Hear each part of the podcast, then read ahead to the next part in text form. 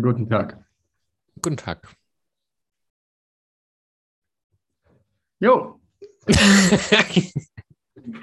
Normalerweise weiß ich immer ein bisschen, was äh, bei dir so unter der Woche ging, aber die Woche war mit Reisen und nach Deutschland gehen ein bisschen stressig. Von daher. War gut, die, äh, hast du Reise gut überstanden so? Eigentlich? Ja, war entspannt. Äh, war entspannt. Ich habe immer so eine Grundanspannung beim Reisen. Wegen Fliegen habe ich eigentlich kein Problem, aber es sind immer so viele Menschen und warten und dann steht man an der Kontrolle und denkt sich, hoffentlich habe ich keine 10 Kilo Kokain im Rucksack. Das ist immer so der latente, die latente hm. Angst. So, ja. vielleicht hat mir irgendein Drogendealer ein Kilo Koks in die Tasche gepackt, um es über mich zu schmuggeln. Oder? Ich habe gerade 10 Sekunden meinen Rucksack alleine gelassen. Oh, oh. Ja. Äh, nee, aber wenn man, äh, zum Glück geht es für mich ein bisschen schneller als für andere, die aus Bulgarien kommen, weil automatische Passkontrolle kannst du einfach den Pass drauflegen und dann kannst du durchgehen.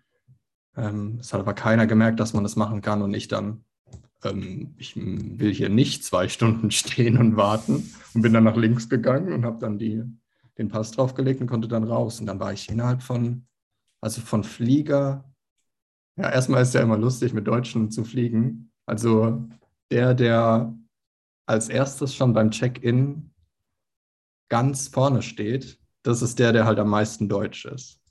Und so sah er halt auch aus, so ein mit 50-Jähriger mit so einem Globetrotter Rucksack. Und hat dann da gewartet. Und es hat dann so eine Dreiviertelstunde gedauert, bis er rein durfte. Weil er halt denkt, je schneller er reingeht, desto schneller kommt er in Deutschland an. Aber wir fliegen halt gemeinsam. Das ist ein, ein, gemeinsam, ein Gemeinschaftsprojekt. Stimmt. Und dann war er. Er, könnte, er könnte auch warten in der Schlange, also so ähm, sitzend warten und dann würde er das Warten einfach nur in die Zukunft legen, wo er dann eben ein bisschen mhm. warten muss, wenn da Leute vor ihm stehen. Also ich hatte Priority, weil das hat nicht mehr gekostet und sie haben trotzdem einfach alle reingelassen. Also die Leute Priority durften nicht zuerst rein und ich dachte dann, ja, dann bleibe ich jetzt sitzen und warte, bis alle drin sind. Und sie dann, und dann habe ich irgendwann irgendwie so mit offenen Augen angefangen zu meditieren, während die Leute in den Flieger reingestürmt sind. Und irgendwann höre ich so letzter Aufruf und ich, ah, ja, das bin ich. dann bin ich als letzter rein und bin dann auch als letzter wieder aus dem Flieger raus, weil der Flieger landet und sobald er keine 250 km/h mehr hat, sondern so 60 und es kommt das Abschnallsignal, springen alle Deutschen auf und stehen in der, äh, stehen im, im Gang. Und ich denke mir immer, ja, es dauert ja jetzt alles noch, bleib doch sitzen. Ähm, und die sind dann alle rausgestürmt und ich war dann trotzdem vor denen draußen, also vor, aus dem Flughafen. Ähm, weil die sich dann noch ein bisschen, wenn man sich Stress macht, macht man auch irgendwie immer Fehler. Die haben dann irgendwie was vergessen wieder im Flieger, mussten dann wieder zurück. Ähm, und ja, aber der Flug war, aber ansonsten, diesmal war es echt entspannt. Da bin ich in die Stadt gefahren, und dann hat meine Airbnb-Frau mir ein Fahrrad gegeben. Das heißt, ich kann jetzt durch Köln mit dem Fahrrad fahren. Ja, das ist ein schönes ähm, Fahrrad. Das sah, sah gut aus. Ja, ja, das ist echt egal. Also äh, es ist so viel besser als Laufen oder Bahn. Ja, also ich fand es echt gut. Es, ich, es, gefällt mir auch immer noch. Es ist so ein, äh, ich glaube, es war so ein schönes rosa Damenrädchen oder, oder lila ja, Damenrädchen. Nee, es war ein, Herrenrad. Und, und, ich habe und, ich hab, und ich habe gedacht, so, ach, darauf den Marius durch, die, durch Köln strahlen. Ja, aber es ist so dunkles Rosa, so rosa-lila Mischung. Mhm. Ja, ist schon. Um, stimmt. In der Stadt interessiert es keinen, weil hier werden ständig Fahrräder geklaut. Da kauft man sich kein Rad für 500 Ja, ja, klar. Ja, ist auch völlig ähm, Bums für so ein Stadtrad. So. Ja, es ist mega praktisch. Es muss ja irgendwie alle zwei Tage, weil ich muss es jetzt zweimal schon aufpumpen wegen Reifen, aber viel besser als Bahn oder Laufen vor allem in der Stadt, manchmal läufst du dann hier halt irgendwie 40 Minuten irgendwo hin, nur um, keine Ahnung, zur Messe zu kommen und dann wieder in die Innenstadt 40 Minuten und zeitlich reicht das irgendwie nicht. Nicht immer. Deshalb, sonst würde ich es auch laufen. Ähm, ja, und der erste Tag war irgendwie voll, also ich wie in so einem Traum, weil immer wenn ich in andere Städte gehe, ist es wie so, so ein bisschen Anspannung. So, oh, wo wohne ich? Und ich muss jetzt wissen, so alles zerplanen und ähm, ja auch wieder den Rückflug haben und die Bahn zurück und so weiter. Und es ist dann auch alles immer fremd, weil ich war noch nie in Köln. Einmal vor 20 Jahren, da habe ich nur den Dom gesehen. Und dann saß ich hier auf dem Fahrrad und habe gedacht, Alter, was geht hier eigentlich gerade ab? Ich war vor zwei Stunden noch in Bulgarien, habe jetzt so mein ganzes Leben mitgenommen, fahre jetzt einfach mit einem fremden Rad durch eine Stadt und keine Ahnung, was ich hier eigentlich mache.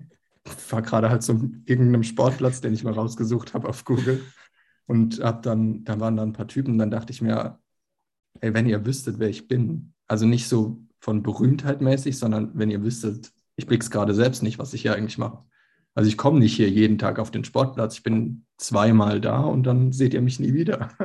Und es war so, keine Ahnung, ich habe mich auf der einen Seite irgendwie fremd gefühlt, aber auf der anderen Seite auch irgendwie so überall zu Hause.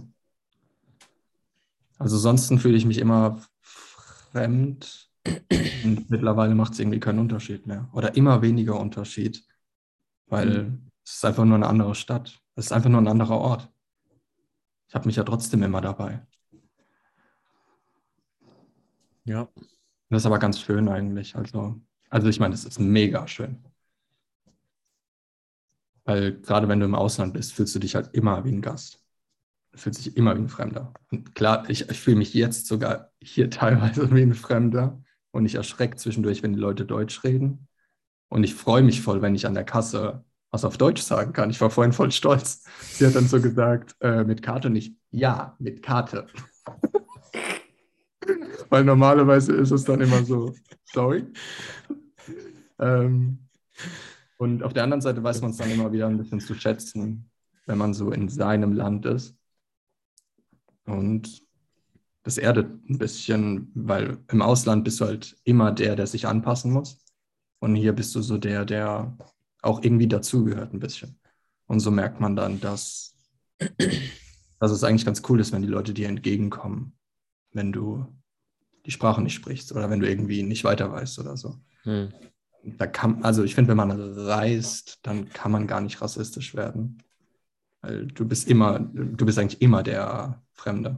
Also du bist immer der, der sich anpassen muss. Wenn du dich nicht anpasst, hast du halt ein Problem. Ja. Aber dann würdest du sagen, ähm, wenn Leute logisch denken würden und reisen, dann könntest du kein Rassist werden. Ja. Aber wenn sie einfach reisen gehen, kannst du locker ein Rassist bleiben. So. Ja. Ja, die werden wahrscheinlich gar nicht in Situationen kommen, wo die Leute ihre Sprache nicht sprechen.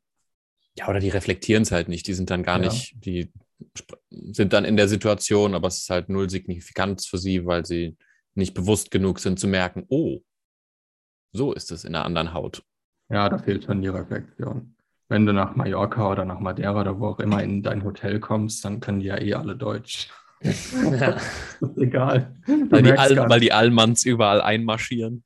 Ja, du merkst gar nicht, dass du in einem anderen Land bist. So, ach ja, stimmt ihr sprecht ja auch Deutsch und dann sind alle Karten sind auf Deutsch. Und ja, bin ich gestern auch, war ich gestern beim, nee, vorgestern waren wir beim Italiener Pizza essen, da war die ganze Karte auf Italienisch. Und die haben dann da ein bisschen Gitarre gespielt, es war so ein Local-Italiener irgendwie. Ähm, haben ein bisschen gesungen. Und das finde ich ist irgendwie ein bisschen selten in Deutschland, dass man so lokale Sachen findet, wo sie so sind, wie sie in der Heimat sind. Hm. Das sind die, die ich mir im Ausland eigentlich immer suche. So eine total abgefuckte Poncha-Bar auf Madeira ist einfach die beste.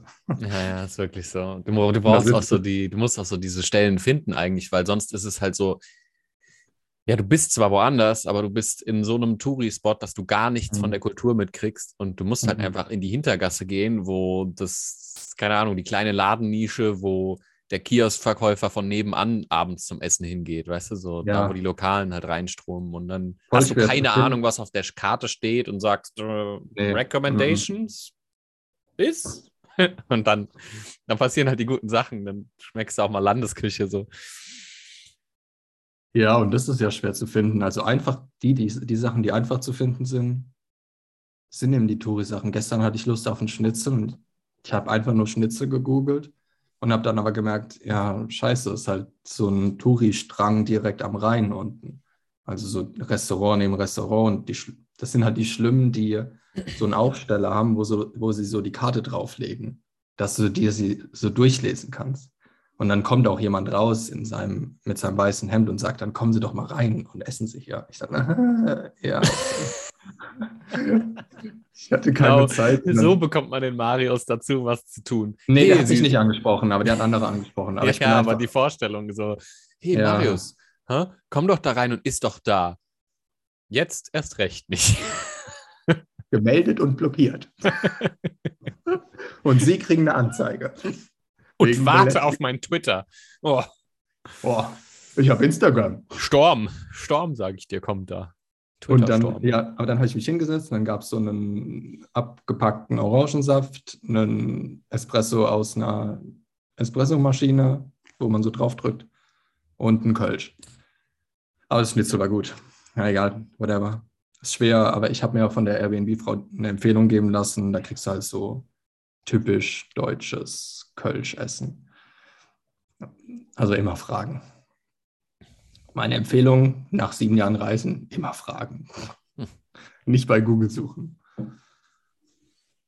Stimmt. Ja, ansonsten Köln, ja, schön. Ähm, ja, ne? Muss man jetzt aber nicht leben. Ja, hat mich auch nicht so. Also ich war auch nur eins, zweimal da, zweimal, glaube ich. Und ja, war irgendwie ganz cool so für mal, aber leben würde ich jetzt auch nicht da wollen. Also bin schon happy da, wo ich bin. Ja, ich glaube echt, wenn du hier aufgewachsen bist, dann bleibst du auch hier. Also das ist wahrscheinlich wie mit Berlin, mit Darmstadt oder mit München, dann, dann kennst du die Stadt auswendig. Aber es ist so einfach hier. Also ich bin einmal mit dem Rad gefahren, einen halben Tag und hatte schon so ein bisschen eine Karte im Kopf, weil es gibt so eine Ringbahn, hm. dann ist in der Mitte die Innenstadt und ich habe dann im Kopf immer so ein bisschen die Himmelsrichtung und fahre dann ungefähr in die Richtung. Ja. Weil ich es auch schrecklich finde, wenn die Google Maps Tante mir auf die Kopfhörer sagt, fahren Sie nach Südwesten Richtung Juliusstraße, biegen Sie ab auf Locherstraße und nicht. Ja. How, also, to kill, how to kill a mood, ey. Wenn du gerade so am Weiben bist, dann bist du am Rum. Ja, dann wird das Lied, und das Lied wird dann so leiser und dann kommt die, kommt die, die Tante. Die Olle und sagt dir, welche Straße das ist. Und du denkst dir so, das interessiert mich nicht, geh, geh weg.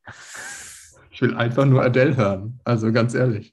Vor allem, ich denke mir auch immer so, selbst wenn ich mich verlaufe, so lahm wie ich laufe oder, oder Rad fahre, ähm, komme ich höchstens fünf Minuten vom Weg ab und merke es dann so. Und dann korrigiere ich halt für leicht. Aber ich will doch viel lieber so dafür dann was sehen, so rumlaufen, ja, gucken, ja. was da ist, ja. wo es mich dann hintreibt, statt zu denken, ich muss jetzt aber dahin, weil und auf dem effizientesten Weg, weil Gott bewahre, ich würde meine fünf Minuten verlieren.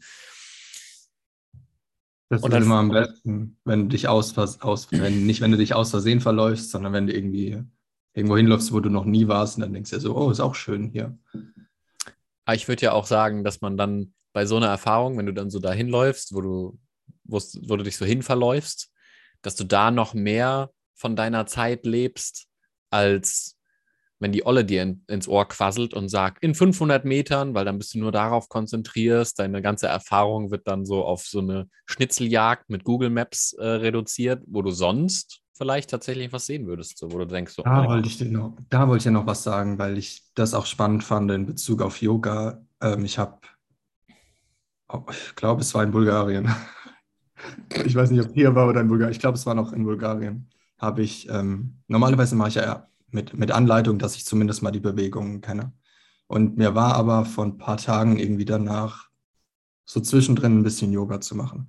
Und ich habe gemerkt, als ich es gelernt habe, habe ich die Übungen wie so Start gemacht. Also ich habe mich dann nicht bewegt.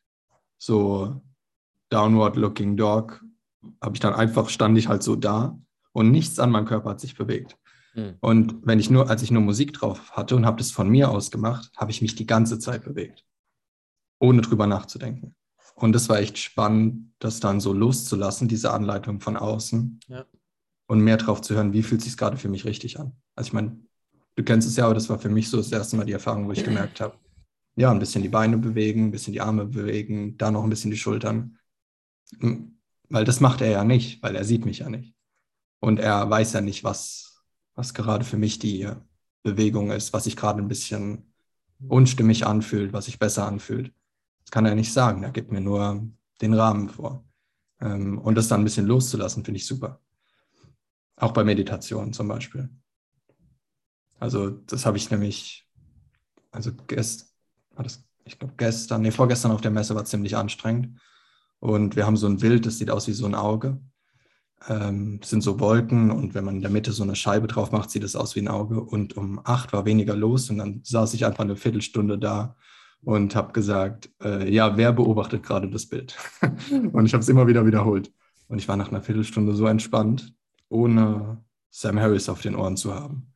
Also von extrem angespannt oder nicht extrem angespannt, von, ich war halt zwölf Stunden dort, zu äh, schon viel entspannter. Aber es hat nichts gebraucht. Und es hat auch keiner gemerkt. Das ist halt das Geile. Also das ist das Beste bei, bei allem, was mit Bewusstsein zu tun hat. Die denken, du bist halt irgendwie müde oder so und guckst halt eine Viertelstunde auf das Bild. Aber dich nimmt auch keiner so richtig wahr. Vielleicht unbewusst, aber es stört niemanden. Ja, es interessiert die Leute ja auch nicht wirklich, weil die sind in ihrer eigenen Welt.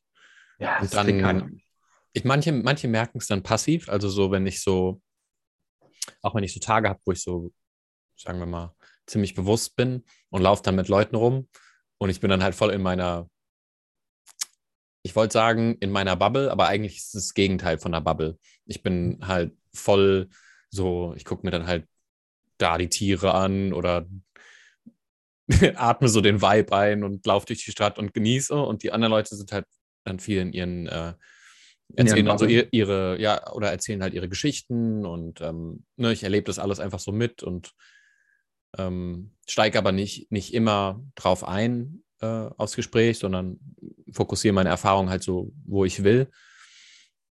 Ähm, und ja, das ist eigentlich voll die, ange voll die angenehme Erfahrung so, weil, ähm, und die merken es dann teilweise auch, also ich werde dann darauf angesprochen, dass ähm, irgendwie sie sich dann auch ruhiger fühlen so oder keine Ahnung. Also ich kann es jetzt nicht wiedergeben, ähm, wie mir das so gespiegelt wird, aber ähm, die Leute merken es dann schon und ähm, uns halt interessant, was, wie, wie dann sie sich auch wieder irgendwie ändern und anders auf ihre, anders in ihre Erfahrung einsteigen. Das ist echt äh, angenehm also das färbt halt irgendwie ab. Ähm, Und genauso. Dass du irgendwas gemacht hast. Ja, ja, ja.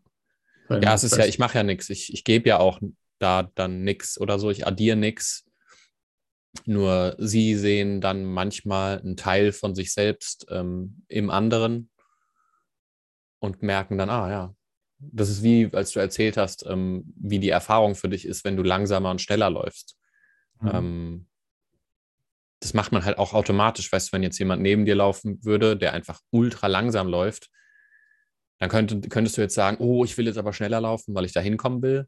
Aber wenn du dann auch einfach langsam laufen würdest, das ist schon schwer, hektische Gedanken zu haben, wenn man richtig lahmarschig läuft. So, es ist nicht einfach, wenn du so ultra langsam läufst, äh, mega gestresst zu sein habe mal gemerkt, wie ich allein davon gestresst war, dass ich Podcasts in eineinhalbfacher Geschwindigkeit gehört habe und schneller gelaufen bin. Und das habe ich so einen halben Tag gemacht und ich habe mich dann nachmittags gefragt, was war denn eigentlich heute los? Also, was war denn so stressig? Da habe ich gedacht, ah, okay, die Menschen auf meinem Ohr haben schneller geredet. Und als ich die App gestartet habe, habe ich total vergessen, dass das ja schnellere Geschwindigkeit war. Ich dachte, die reden so. Als ich es auf normale Geschwindigkeit gestellt habe, da habe ich gedacht, warum redet ihr so langsam? Also, warum macht ihr so viele Pausen zwischen den Wörtern? Ich muss hier durch, ich muss die zehn Podcasts heute hören. Warum auch immer.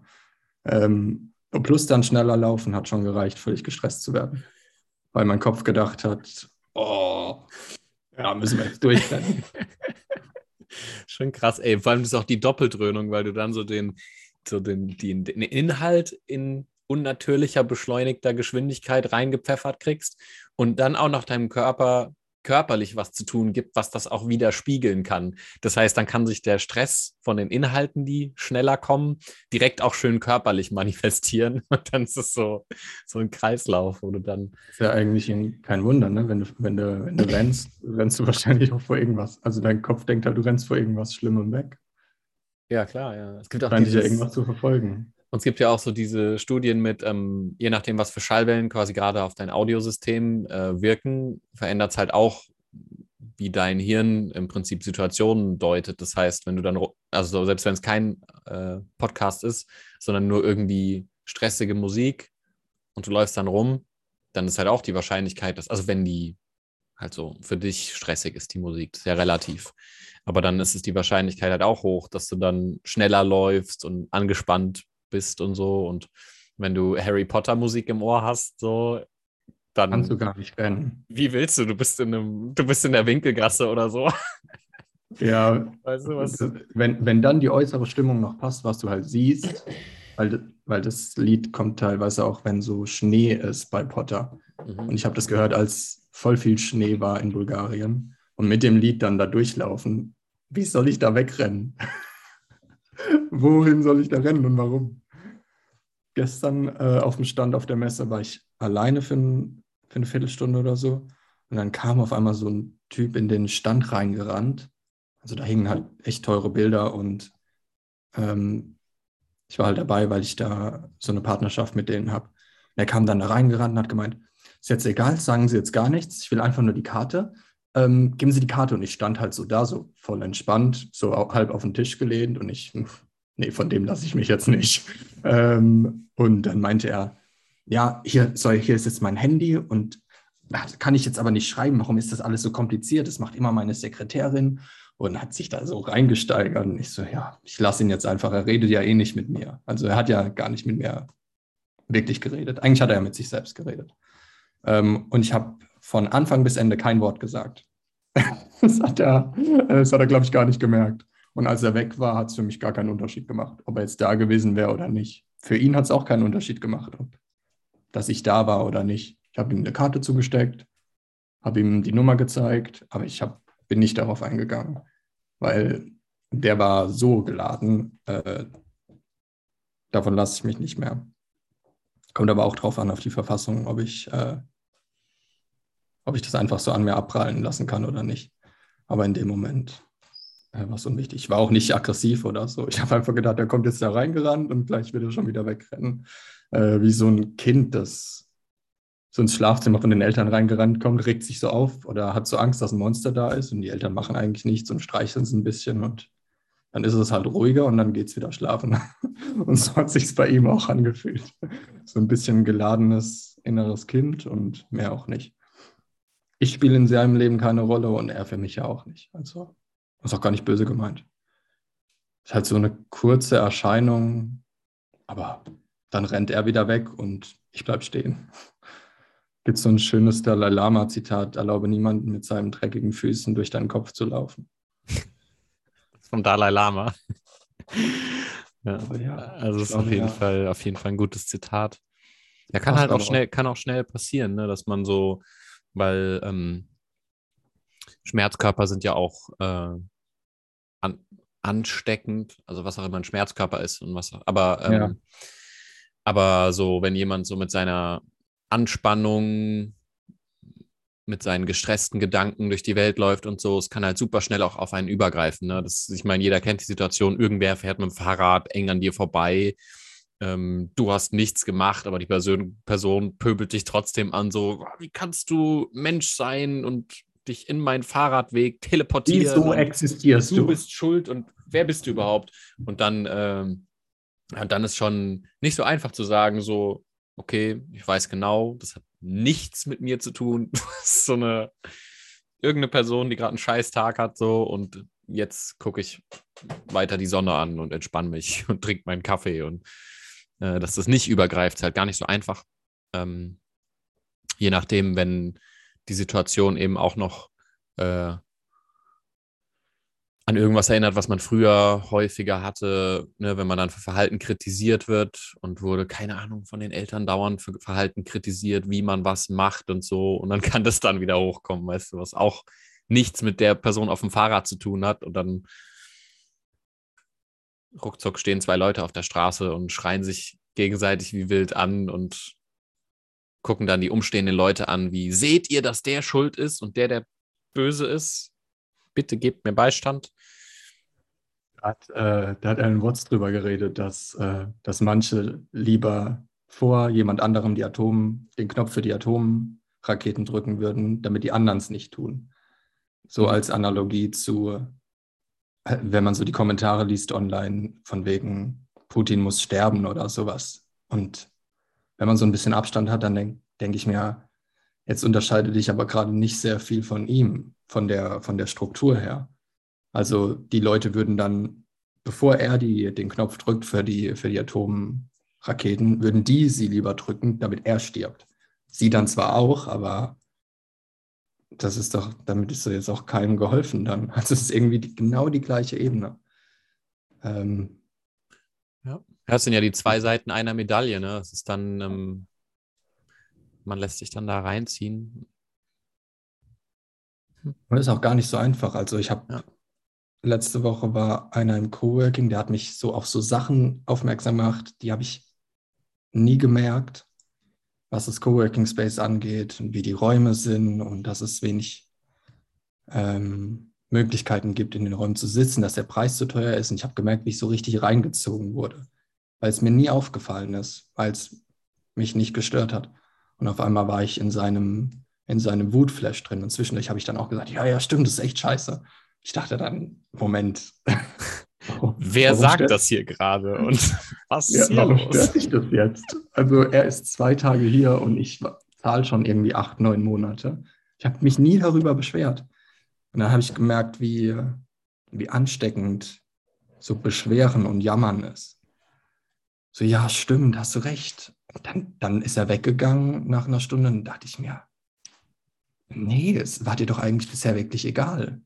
Also auch gestern, als dann Leute gesagt haben, sie sind auf der Messe für, und zahlen da irgendwie 200 Euro für ein Hotelzimmer und ich zahle irgendwie 40 Euro für das Airbnb hier, hm. ähm, war ich kurz davor auch zu sagen, ja stimmt, das hätte ich auch gebraucht. Airbnb ist echt schlecht. Da dachte ich mir, nee, warum erfinde ich jetzt irgendwas, nur weil die Leute das so sehen? Aber es ist schon sehr ansteckend. Man merkt es aber erst, wenn andere, hm. andere einen darauf aufmerksam machen. Oder auch manchmal selber retrospektiv, wenn man dann aus der Emotion raus mhm. ist. Also mir passiert es dann oft, dass ich dann irgendwie so denke, so, ja, warum, was erzähl warum erzählst du das jetzt so? Was, mhm. Tut es irgendwas? Bringt es irgendwas? Nein. Aber oft sind es dann, also, ich weiß nicht, auch halt irgendwelcher alter Ballast, also wo du dann, wo ich dann irgendwie so ein bisschen gemocht werden will oder so von irgendwelchen random Personen, wo ich dann wieder ja, so in so alte Tendenzen reinrutsche. Da fällt mir spezifisch was ein zu mir. Das habe ich früher gemacht und ich versuche das immer wieder zu vermeiden. Also angenommen, zwei Leute kennen sich gut, eine dritte Person kommt dazu und dann tendiert man dazu, den, den man kennt, vor dem anderen so ein bisschen zu necken und so ein bisschen fertig zu machen. Weil der andere findet es dann cool und ist dann so, ja, ja, stimmt. Und dann gewinnt man den, den man noch nicht so gut kennt als vielleicht neuen Freund oder findet einen sympathisch und den anderen, ja, mit dem ist man ja eh befreundet, ähm, der wird einen jetzt schon nicht äh, fallen lassen. Und das habe ich früher, ich hatte eine ziemlich gute Freundin und dann kam ein Typ dazu im Auto und dann haben wir zusammen sie so ein bisschen gefoppt.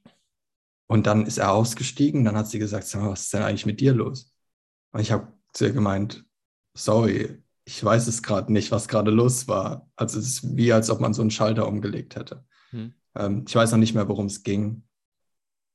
Irgendwas mit Pferden und so. Und wir haben dann irgendwie das Pferd, ach genau, ja, wir haben sie mit dem Gewicht von dem Pferd oder so verglichen. Und das ging halt gar nicht, weil sie halt, also, weil sie halt ein bisschen, sie war nicht übergewichtig, aber ganz normal hat halt ein bisschen damit gestruggelt von früher.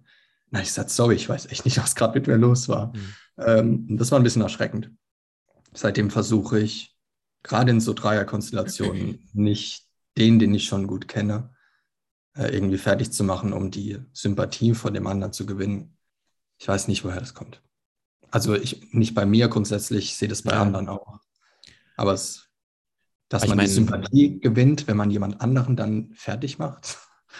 Ja, ich glaube, es ist halt auch nicht unbedingt nur das einerseits Sympathie gewinnen, aber andererseits auch Vermeidung von Fokus auf sich, also dass man im Prinzip einen Ablenkungsschirm ja. baut, wo man sagt, haha, guck mal da und so. Und dann mhm. ähm, wird man nicht selber gesehen und ist quasi aus der Schusslinie, wenn man in einer neuen Situation ist, wo man sich vielleicht nicht so ganz wohl fühlt mit neuen ja. Menschen oder so. Und dann sagt man, haha, guck mal da. Und mit dem kannst du es ja machen, weil der schon nah genug ist und wahrscheinlich nicht wegrennt und so. Und mhm. äh,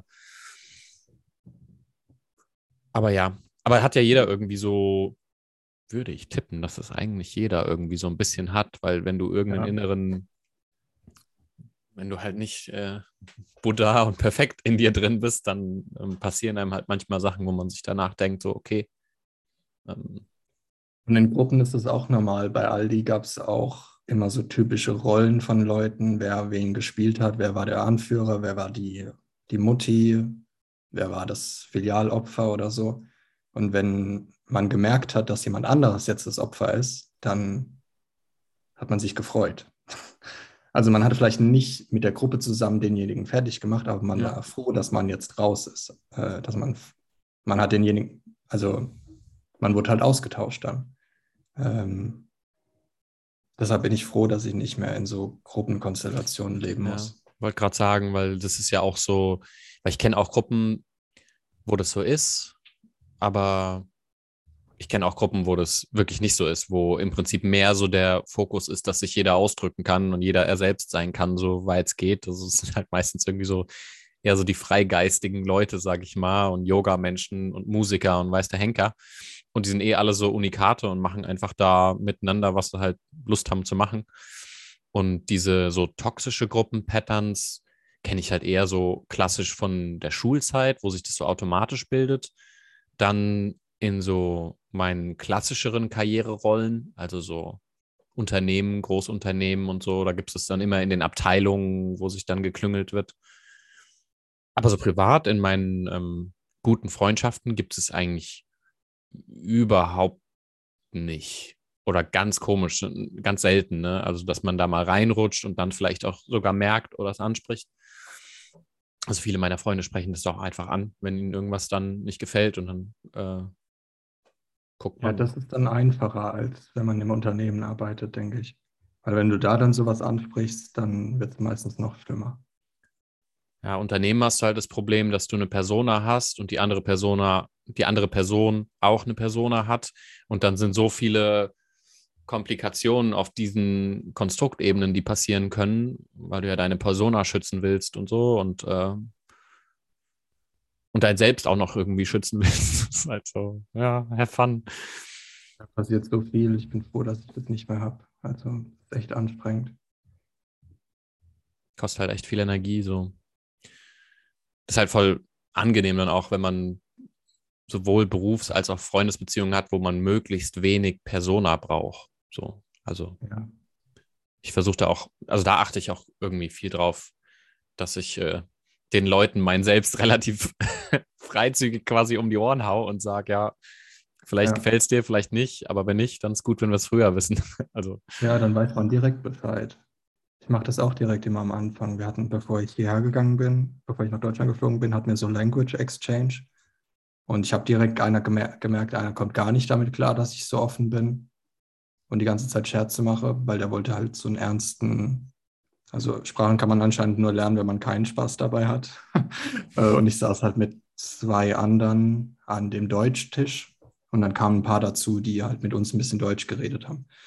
Und es gab ähm, so ein, es war wie so ein Spiel. Also es gab drei mögliche Spiele und da standen dann jeweils so zehn Schritte drauf.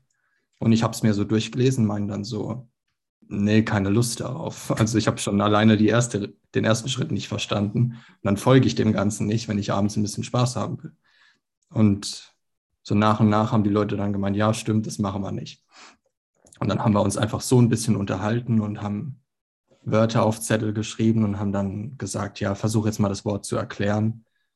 Oder wir haben gesagt, sag mal auf Deutsch, was irgendwie dein Lieblings dein Lieblingstier ist oder so oder dein Lieblingsort, wo du mal warst und haben sowas halt total frei gemacht. Und was ist dein Lieblingstier? Ich glaube, da war ich gar nicht dran. Ich war, glaube oh. ich, dran mit was, sind, was war mein Lieblingsort. Du kannst es auch beantworten, selbst wenn du da nicht gefragt wurdest. Nee. Das geht jetzt nicht. Oh. Ich glaube, nee, auf jeden Fall Hunde. Also als Kind ich, fand ich Löwen voll, voll süß, aber dann habe ich irgendwann gesehen, was Löwen wie Löwen essen und wie Löwen jagen. Und dann fand ich, glaube ich, Hunde süßer. Ja. Aber halt auch voll die Connection zu Hunden, von daher. Äh, ich glaube, wenn man Angst vor Hunden hat, dann hat man dann auch schlechte Erfahrungen und dann mag man Hunde wahrscheinlich nicht so.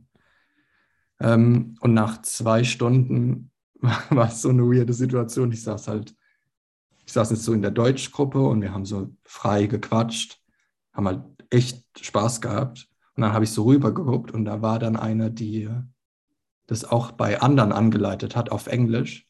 Und ich habe nur so einen Wecker gehört, so, und dann meinte sie, ja, zwei Minuten sind jetzt vorbei, ähm, jetzt ist der nächste dran. Und ich dachte so, was ein krasser Unterschied. Sie ist jetzt so die Leaderin und führt so die Gruppe an in dem Spiel. Und ich kann das halt anscheinend nicht. Deshalb habe ich halt mit den Leuten einfach Spaß. Und es war so eine komische Situation, äh, so den Unterschied zu merken, äh, wo ich wieder gemerkt habe, dass ich nicht dafür geeignet bin, Leader zu sein von einer Gruppe, weil jede Gruppe würde mit mir wahrscheinlich entweder völlig bekifft mit Gin am Feuer sitzen oder von der Nachbarsgilde umgebracht werden, weil ich sage, hab wenigstens noch Spaß die letzten paar Minuten. Mach es, was sollen wir jetzt machen? Hm, wir spielen jetzt Uno. ähm, und ich habe das aber gar nicht, ich habe das bei ihr gesehen, wie sie das angeleitet hat. Ich habe mir gedacht, ist doch super. Dafür kann sie jetzt ganz andere Positionen, zum Beispiel in einem Unternehmen, übernehmen als ich. Weil unsere Gruppe war irgendwann so beliebt, dass halt alle Leute oder viele Leute aus anderen Gruppen gekommen sind, die gar kein Deutsch konnten, weil sie gemerkt haben, dass wir halt die ganze Zeit Scheiß machen und lachen. Und bei denen war es halt voll ernst, so, oh, jetzt Punkt 3, verstehe ich nicht, muss ich jetzt nochmal lesen. und, dann, und dann ist einer von meiner Gruppe, ein Holländer, ist weggegangen zu den Spaniern irgendwann. Und fünf Minuten später kam er wieder zurück. und hat gemeint, nee, die sind langweilig. Also, ja. Äh, und alle haben am Ende doch ein bisschen Deutsch geredet und haben was gelernt mit Spaß, wo jeder Neurowissenschaftler sagt, man lernt nur mit Spaß. Ich habe aber an dem Abend nicht das Ziel gehabt, dass die Leute was lernen. Ich wollte einfach nur Spaß haben. Ähm, aber sie haben trotzdem ein bisschen was behalten. Hat mir dann eine geschrieben, ein paar Tage später. Aber wenn du halt so ernst da sitzt, das hat ja schon in der Schule nicht gut funktioniert.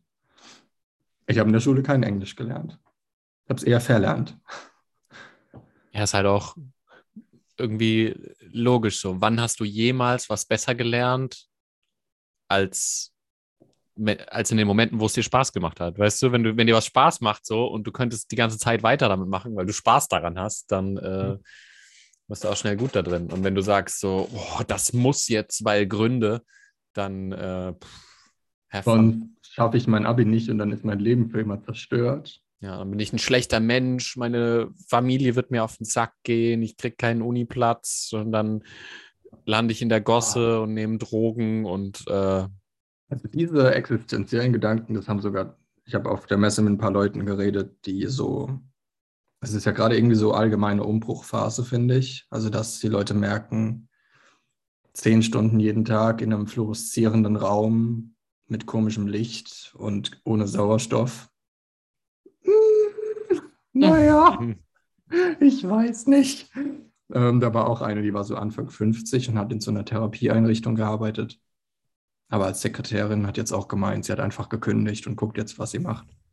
Und selbst die hat noch diesen deutschen Druck von wegen, ja, ich muss jetzt bald wieder angestellt sein. Und dann haben Freunde zu ihr gesagt, ja, aber was, was ist denn jetzt im Juni? Und es ist April. So, wenn das Arbeitslosengeld ausläuft oder das Krankengeld. Ja, was machst du dann? Und sie. Und dann hat sie sich dadurch unter Druck gesetzt gefühlt, dass die Leute sie darauf aufmerksam gemacht haben, ja, was machst du denn eigentlich in ein paar Monaten? Weil das ja gar nicht wichtig ist. Das kann sie ja dann auf dem Weg entscheiden.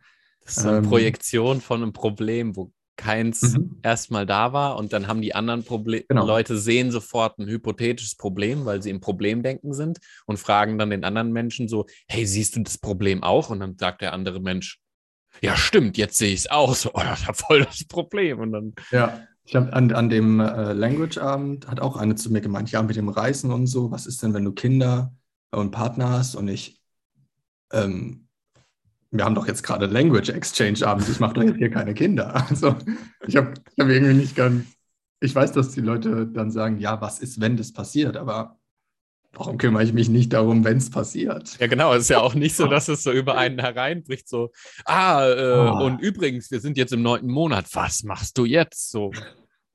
Als ob so während dem Spieleabend so meine zwei Kinder reingerannt so. kommen.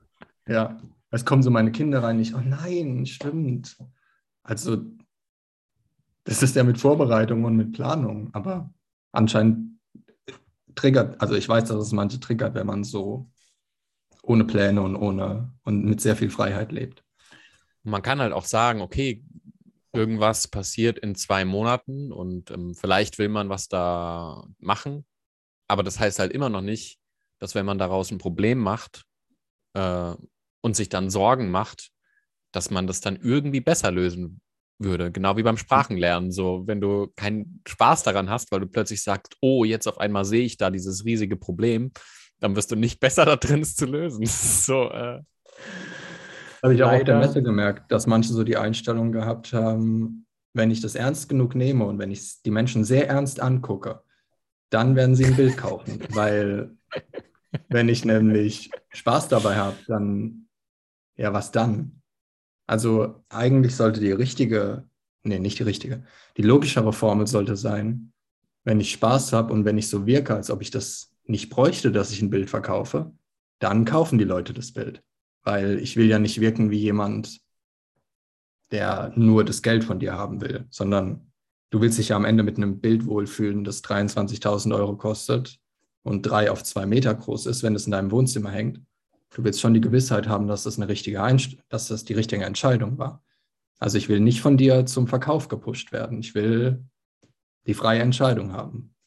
Weil ein, einer vom Nachbarsstand meinte auch zu mir, ja, du kennst doch bestimmt Psychologietricks und so und könntest die Leute dazu bringen, das zu kaufen. Ja, aber erstens, das würde sich wie Arbeit anfühlen und zweitens, wie gesagt, was bringt es, wenn die Leute ein Bild im Wohnzimmer haben und wollen es dann wieder zurückgeben? Sie könnten es nicht zurückgeben, aber sie würden nie wieder von dem Künstler ein Bild kaufen. Ähm, also hab doch lieber eine schöne Unterhaltung mit denen und zeig ihnen, dass du ein Mensch bist, der sich dabei vielleicht was gedacht hat bei dem Bild, ähm, anstatt was zu erzwingen. Aber es ist, es ist Wahnsinn, dass das so verankert ist, dass nur wenn ich das jetzt ernst nehme, dann funktioniert es. Mhm. Also die besten Kunststände waren die, wo die Leute was getrunken haben und Spaß hatten. Ja. Ja, macht ja Sinn. Aber das ist nicht okay. Vor allem Aber, nicht in Deutschland. Ja, dieses so zwanghaftes Verkaufen ist halt auch, du zahlst halt einen hohen, einen hohen Preis dafür, weil, ähm, also auch mit deiner Psyche, weil du dann ja in dem Mindset bist, Dinge krampfhaft und zwanghaft machen zu müssen und dann guckst du verbissen das Resultat an, was irgendwie da am Horizont sein soll. Und dann babbelst du die Leute zu und sagst du, ja, ne, dann machst du neurolinguistische Programmierung und spiegelst sie körperlich und äh, nickst ganz viel. Weißt du, so lauter so Bananekram und denkst dir dann so äh, und verbiegst deine Psyche total die ganze Zeit im Spagat, um irgendwie die zu einem Kauf zu manipulieren. Und dann machen die das und dann denkst, ach ja, toll, jetzt habe ich Geld. Und, mhm. und dann machst du und dann machst du das wieder und dann wiederholst du das zehnmal. Und was da dann für eine Psyche hinten bei rauskommt, ist wahrscheinlich nicht gerade eine, die äh, entspannt und fröhlich ist, sondern eher so, mm, mein Gewinn. Ja, ja, ist auf jeden Fall auch das Resultat aus dem, wie du dich dann verhältst. Also so wird die dann wieder neu geformt. Wie wenn du eine, wie wenn du eine Diskussion führst und du weißt eigentlich, derjenige hat recht. Und anstatt ihm Recht zu geben, bleibst du so in diesem Recht behalten. Und dadurch wird dein, wird dein Ego halt auch ein bisschen umgeformt. Anstatt es loszulassen, zu sagen, ja, okay, ich weiß, dass du eigentlich recht hast. Vor, vor allem bei diesem, bei, ja. Nee, passt. Bei diesem Verkaufen ist es ja auch, also angenommen, ich leide jetzt also vier Tage und strenge mich jetzt ganz viel an, weil ich glaube, dass dann danach was rauskommt, was mich für immer glücklich machen würde. Also wie viele Lügen sind dann bitte in dem einen, in dem einen Glauben? Also vier Tage an, leiden. Okay, ja, warum nicht? Also ich meine, du hast ein Leben, dann viel Spaß damit. Es gibt ja immer einen Grund, dass es einem schlecht geht. Also dann, was sollen die vier Tage? Ne? Äh, und dann am Ende kommt dann was bei raus, was dich für immer glücklich macht. Also ja beides gelogen. Und in, der einen, in dem einen Teil steckt auch noch so die Annahme, dass man unsterblich wäre. Weil das habe ich zur Praktikantin dann auch gemeint. Dann habe ich, sie saß dann da und war ein bisschen betrüppelt, Anfang 20, hat sich ein bisschen unter Druck gesetzt gefühlt und konnte das alles nicht so ganz abschirmen. Dann habe ich gemeint, also das Einzige, was wirklich existiert, ist jetzt gerade. Ich, also es gibt sonst nichts anderes. Und das hat sie nicht gecheckt. Und ich habe dann auch gemeint, jetzt am Montag, wenn die Messe fertig ist, das gibt es nicht. Das existiert noch nicht wirklich. Also du, du lebst nur jetzt. Und angenommen, du würdest jetzt sterben, dann wäre das dein letzter Moment, wie du hier sitzt und jammerst und dich aufregst über gar nichts. Ähm, es hat ein bisschen gedauert. Ich habe ihr dann äh, noch ein Campari geholt und dann hat es dann hat's zumindest ein bisschen wieder aufgebaut, weil sie ja. dann eine Stunde später zu mir gemeint hat, sie will nicht, dass so ihr Leben aufhören würde ähm, mit so einer schlechten Laune. Also ist eigentlich, gibt es nie eine Berechtigung für, für unnötig Probleme erschaffen. Aber wenn alles egal ist, dann, dann geht es ja nur um ja, es Spaß, ist halt, gemacht haben. Ja, es ist schon, ähm, ist aber schon auch nicht leicht, ne, wenn man dann äh, das, die Gedanken so zu Ende spielt, ähm, dass einen zum Beispiel nie, äh, wenn ne, man sagt sich, okay, ich leide jetzt die vier Tage und danach kommt das, was mich für immer erfüllen wird. Was noch nie geklappt hat, was noch nie passiert ist, was wir uns alle immer erhofft haben, so, ah, ich mache das und dann wird alles gut. Nein, noch Endlich. nie, noch nie war dann Schluss und so. Und man hat gesagt, ach ja, jetzt habe ich alles cool, nice, ja. easy. Und du bist dann auch danach nie wieder arbeiten gegangen, hast dich wieder, hast wieder gelitten. Sondern es hat einfach dann gereicht. Ja, genau, war dann genug, ne? war dann okay. Ja, und ähm, ja, und das ist halt ein Problem.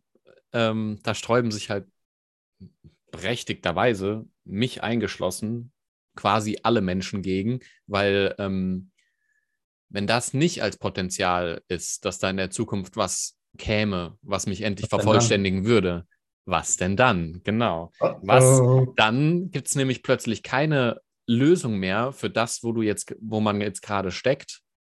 Also es wird nie was kommen, was dich je vervollständigen wird von außen in der Zukunft. Und was dann? und dann kommt so das, tut sich so das große Loch auf von äh, nichts wird dich je retten. Ähm, Willkommen bei dem einen schwarzen Loch von sehr vielen schwarzen Löchern. das man dann erstmal. Und dann, dann, lässt du alles abfallen und stirbst im Prozess, weil alle möglichen Sachen, die du gedacht hast. Wie der Phönix. Ja, genau. Ja.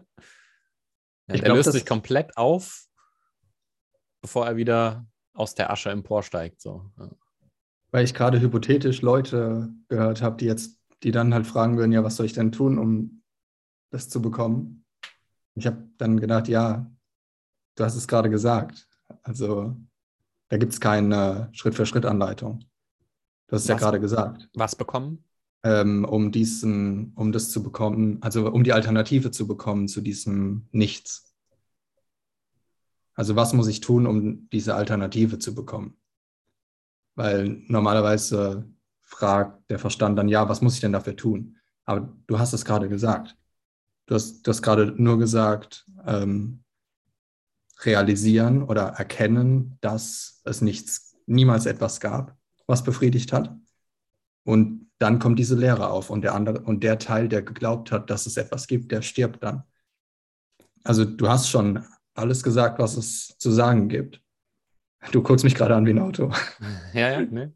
ähm, und es gibt eigentlich gar nicht mehr, was man noch hinzufügen müsste. Also das ist, weil halt oft gefragt wird nach To-Do und was soll ich jetzt machen und so weiter. Aber das ist schon der Weg. Also immer wieder zu erkennen, dass es gar nichts zu tun gibt und dass es auch niemals mhm. eine Erlösung gab und dass es auch niemals wirklich Probleme gab. Das ist schon alles. Ja, so auch so. Also das, aber auch natürlich wiederholend. Also nicht nur einmal. Es wäre schön, wenn das einmal reichen würde. Aber immer wieder erkennen.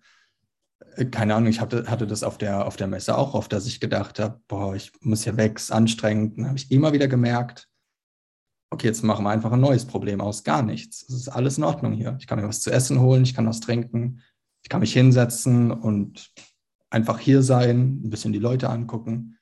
Wo gibt es hier gerade ein Problem? also, äh, und das ist schon alles. Ist auch so lustig bei so dem Satz, ne? Nichts bringt die Erlösung. Den Satz kannst du quasi auf zwei Arten und Weisen auslegen.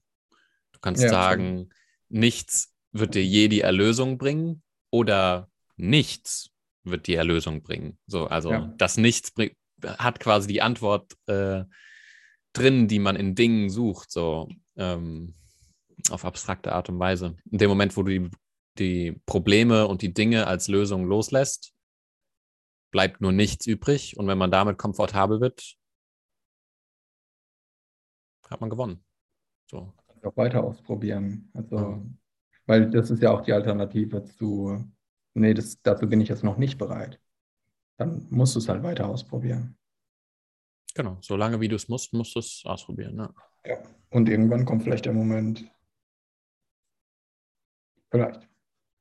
Aber ich glaube nicht, dass der irgendwie mit Anfang 20 oder so kommt.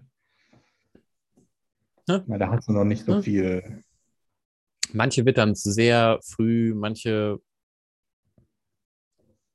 ja, glaube ich, super individuell. Mhm. Kommt auch auf die Lebenserfahrung an, wie viel du schon mitgemacht hast und was du schon alles ausprobiert hast. Ja, ich kenne kenn so einen Dude zum Beispiel, der ist irgendwie 18 und ist vom Elternhaus so überhaupt nicht pollutet. Der hat allerhöchstens Mail und auf Mail antwortet der vielleicht einmal die Woche und sonst hat er überhaupt keine Geräte, kein, geht dann irgendwie ganzen, den ganzen Winter da im, im See baden und wandert da rum und macht die Dinge, die sich für ihn gut anfühlen und so. Und der ist halt einfach dann nicht so ähm, befangen von allen möglichen Sachen, denen man eben anhaften kann oder denen man von denen man gesagt bekommt, dass man denen anhaften sollte, wie Jobs, Materielles und so weiter. Und wenn du das nicht hast in der Aufbringung und da irgendwie Glück hattest, äh, die Mittel an die oder dich gut mit dir selbst auseinandersetzen zu können, so vom Elternhaus her, dass die einen guten Rahmen dafür geschaffen haben, dann kannst du dich ja den ganzen Rest deines Lebens mit deinem Selbst auseinandersetzen und das war's dann. Ja, genau genug Arbeit. Ja. Das ist eigentlich gar keine Arbeit, aber also ich finde es spannend. Also es macht ja auch Spaß dann, ne? Ab so einem ja. bestimmten Punkt, wenn man sich dann nicht mehr sträubt. Ja. Ja, wenn, ja, genau, wenn die Widerstände einfach nur noch so ein bisschen sind. Aber die sind dann auch schnell überwunden. Also dann gehst du halt zehn Minuten spazieren und dann hat sich die Sache auch wieder. Und früher war es dann, also wenn ich jetzt vor drei Jahren hierher gekommen wäre, dann wäre das alles deutlich stressiger gewesen. Und dann hätte ich die ganze Zeit Atemübungen gemacht, beruhigende Musik und wenn, wenn ich überhaupt das Interesse gehabt hätte, wahrscheinlich hätte ich mir unnötig Stress gemacht, hätte mich in einen Kaffee gesetzt und versucht, irgendwie ganz angestrengt äh, Geld zu verdienen. Ähm, das ist auch so, ja. wenn ich, wenn ich Texte schreibe, gell, dann, dann ist auch so oft, dass ich mir so denke, so ja, zu dem Thema will ich jetzt irgendwie einen Text schreiben und so. Und dann wird es überhaupt nichts und ich merke so, lösche dann meistens einfach die Zeilen wieder und sage so, ja, das bringt hier gar nichts, was ich hier gerade veranstalte. Schmeiß es aus dem Fenster, chill dann ein paar Sekunden und dann schreibe ich einfach los. Und dann kommt da auf einmal irgendwas äh, Cooles bei raus. So. Aber, aber bestimmt nicht, weil ich mir gesagt habe, da soll jetzt was Cooles bei rauskommen. Nee, ganz sicher nicht. Nee. Das ist wie so ein Spektrum, wo du dann merkst, je mehr es sich, je mehr es sich wie so ein Fluss anfühlt, desto besser wird es eigentlich. Und manchmal muss was dafür von außen, passi von außen passieren und manchmal passiert es aber auch ganz plötzlich. Ich bin schon so oft von Events oder Kino nach Hause gerannt oder habe es auf dem Handy äh, geschrieben, ähm, weil es dann halt raus muss. Also du kannst es dann nicht in einer Stunde schreiben oder morgen. Entweder du nutzt es dann oder es ist weg. Also deshalb ist es auch gar nicht, das habe ich auch dann erst beim, durch mich selbst gemerkt, es ist aber auch gar nicht nütz, nützlich, anderen irgendwie zu sagen, boah, dein Text hat mir viel geholfen oder das hat mir irgendwie, hat mich irgendwie weitergebracht, das ist schön.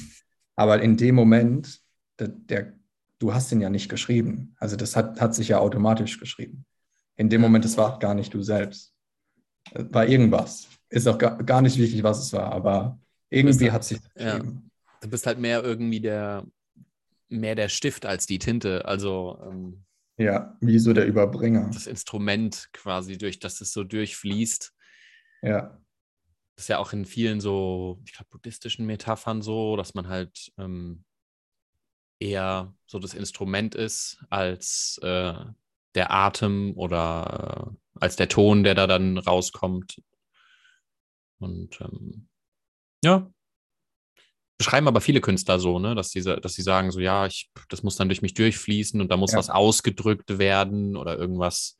Das ist wie so ein Diskurs mit, mit, mit irgendwas, was sie nicht kennen und dann besser ergründen wollen. Aber ja. du könntest es nie benennen oder auch nicht die Quelle, was das so, keine Ahnung. Es gibt so eine 60-Minuten-Doku von J.K. Rowling auf YouTube und da merkt man richtig, wie sie, die hat ja schon 94 im Zug Ideen gehabt zu Harry Potter. Mhm. Und da merkt man richtig, wie sie so die Überbringerin von irgendwas war. Und sie ist halt die, die gut, da kommen dann viele Sachen zusammen. Sie kann gut schreiben, sie interessiert sich dafür, hat vielleicht einen guten Zugriff zu ihrem Unterbewusstsein und Archetypen und so weiter, hatte zu dem Zeitpunkt keinen Job und auch nicht viel Geld und dadurch auch irgendwie so ein bisschen so ein Freiheitsgefühl. Und du hast immer, wenn sie dann so die ihre Zettel gezeigt hat, also so in ihrem Gesicht gesehen, und sie hat es auch manchmal gesagt, dass sie gesagt hat, keine Ahnung, was ich damit gemeint habe, aber sie hat es halt einfach aufgeschrieben. Sie hat ja das, den Anfang und das Ende, wusste sie ja schon am Anfang. Und das dazwischen hat sich dann alles irgendwie gefüllt. Ja, das ist halt, als ob sie sich dann immer hingesetzt hat und gesagt, so, jetzt muss ich das Buch schreiben. Ich bin mir sicher, dass sie oft, wenn vom Verlag dann kam, keine Ahnung, wie man das schafft, dass man dann Druck von außen bekommt und halt trotzdem Kreativität fließen lassen kann. Also das finde ich bemerkenswert. Ist halt, ist dann aber wahrscheinlich wie bei allem so, solange es dir dein Prozess, deine Erfahrung da wichtiger ist als das, was an externem Druck, Erwartungen, Vorstellungen kommt, dann ist das einfach sekundär. Dann ist es halt so wie, keine Ahnung, irgendjemand sagt dir, wie der Mensch auf dem Fahrrad, der dich anbrüllt und so und sagt, ich will das jetzt so und so haben. Und du sagst halt, ja, gut, schön. So, was hat das mit mir zu tun? Nichts.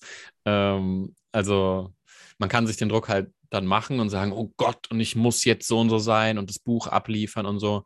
Aber wenn man dem, äh, mit was da Druck erzeugt wird, nicht mehr anhängt, also wenn sie dann eh sagt, so ja, okay, geldlich ist es jetzt so, wie es ist, ähm, von der äh, professionellen Beziehung ist es so, wie es ist, ist jetzt nicht wichtig.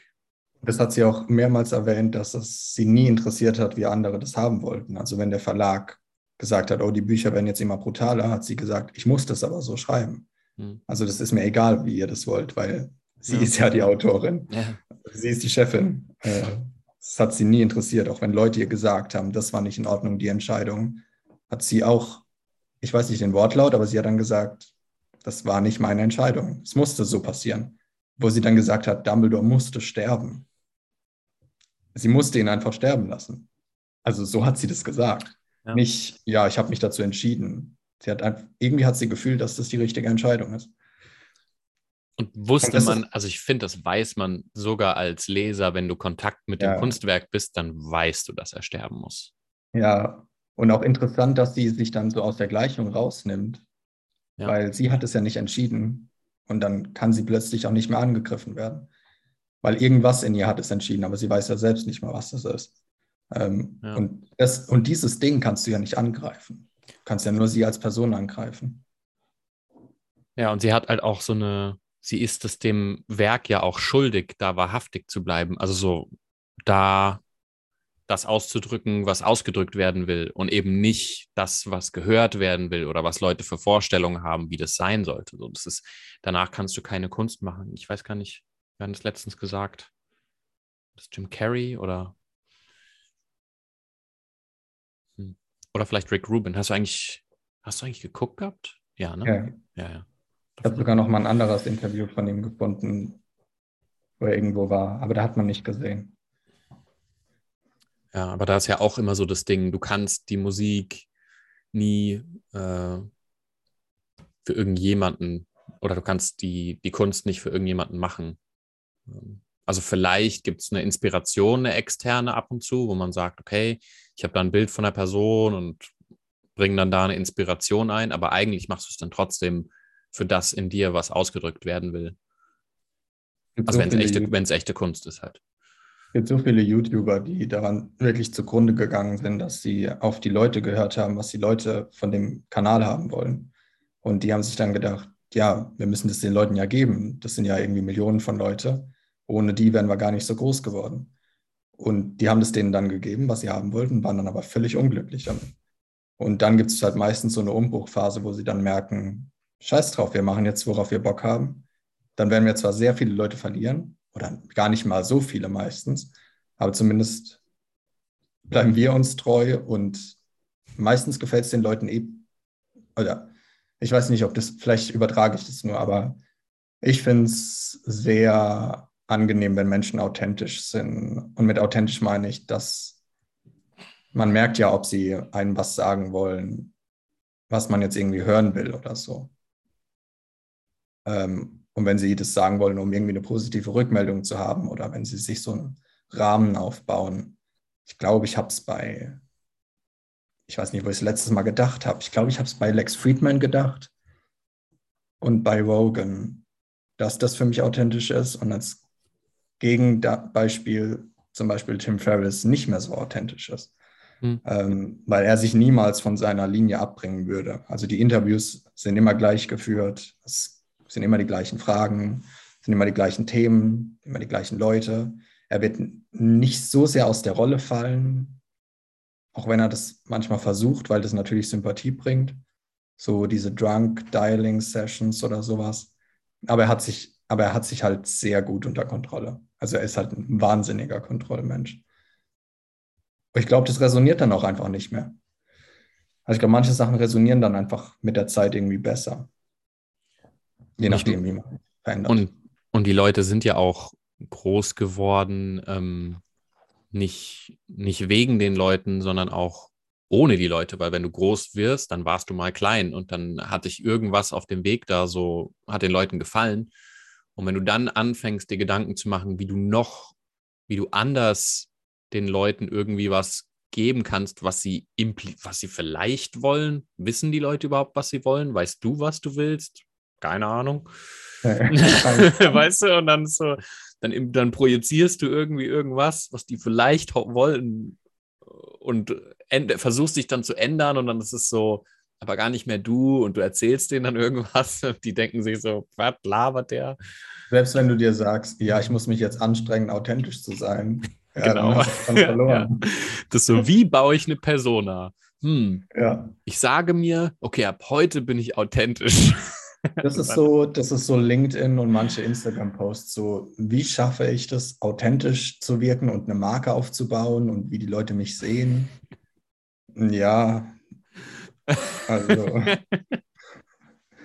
meistens weißt du ja selbst nicht mal, wie du rüberkommst bei anderen. Ich bin auch manchmal überrascht, weil ich mir dann denke, oh, das kam jetzt gar nicht so gut rüber oder oh, das kam jetzt gut rüber. Und am Ende denke ich mir aber, ja, habe mich jetzt aber bei beidem wohl gefühlt. Also das hatte jetzt auch nicht so viel mit mir zu tun, wenn sich einer getriggert fühlt, dass ich Scherze machen bei dem Language Exchange und gut gelaunt bin. Das, ich habe ja niemanden beleidigt oder fertig gemacht, aber es hat ein bisschen gedauert. Er ist lockerer geworden mit der Zeit, aber am Anfang habe ich ihm schon angesehen, wie es nicht so gut rüberkam. Jetzt überlege aber mal, du hast eine Million Menschen davon. Kannst ja nicht jeden einzelnen angucken und denken, oh nein, da muss ich mich ein bisschen anpassen und da oh, war jetzt zu viel, zu wenig? Was wollt ihr denn? Und dann bist du so ein Einheitsbrei. Ja, du, oh bist, du, du, schlägst, das Pendel schlägt dann quasi mal nach ja. oben aus und nach unten und dann kriegst du hier auf den Deckel, weil es zu weit in die Richtung ist und hier auf den Deckel und dann bist du irgendwann so, ein, so eine langweilige kleine Sinuskurve. Und irgendwie, also wenn ich so zurückdenke, so die letzten paar Monate, manchmal hingen wir auch voll drin und manchmal waren wir auch voll gut gelaunt. Aber nichts davon bereue ich jetzt irgendwie. Ich war, weil, nie, ich war, noch nie, gut gelaunt. Das ist alles meine Persona, die ich hier ja, okay. präsentiere. Nee, äh, und ich glaube, wenn man so ein bisschen Zugang zu sich hat, dann checkt man das auch, dass man selbst ja auch so ist. Also man ist ja nicht immer gleich. Man ist ja nicht immer, wie andere einen sehen sollen. Zu Hause ist man ja trotzdem der Freak oder unter besten Freunden ist man ja trotzdem, spielt man ja trotzdem nicht viel. Der Freak also. Ja, nicht Freak. Ja, Freak.